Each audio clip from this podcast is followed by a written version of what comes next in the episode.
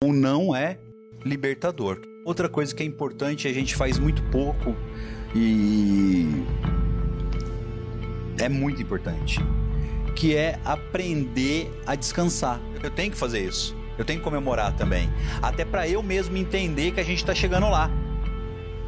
Já compraram um carro novo? Novo, zerinho? Já? Entrou no carro novo? Curtiu? Curtiu. Depois de duas semanas, o carro novo não parecia o carro velho? É um negócio muito ruim, porque na verdade você comprou um negócio e aquela sensação do carro acabou. Aquela sensação acabou. Ela não pode acabar. Eu tenho que me premiar constantemente. Não precisa ser um carro.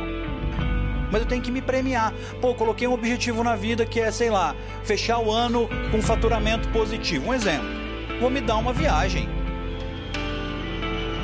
Porque senão você fica com aquela sensação do carro novo. Que é um negócio que, ó, passa e passa rápido. Quando eu falo descansar, é descobrir uma coisa que faça seu olho brilhar. Só que as pessoas estão tão na correria, tão na loucura, que você não. Você trabalha para quê? Caraca, para que você trabalha? Trabalha para quê?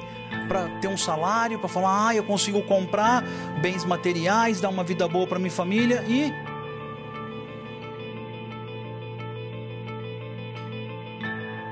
Aí não viu o filho crescer. Que merda. Se você fizer meios termos, a vida vai ficando mais leve. Você fica até mais feliz. Então, faça isso mais vezes. Agora, para você fazer isso mais vezes, tem que criar o hábito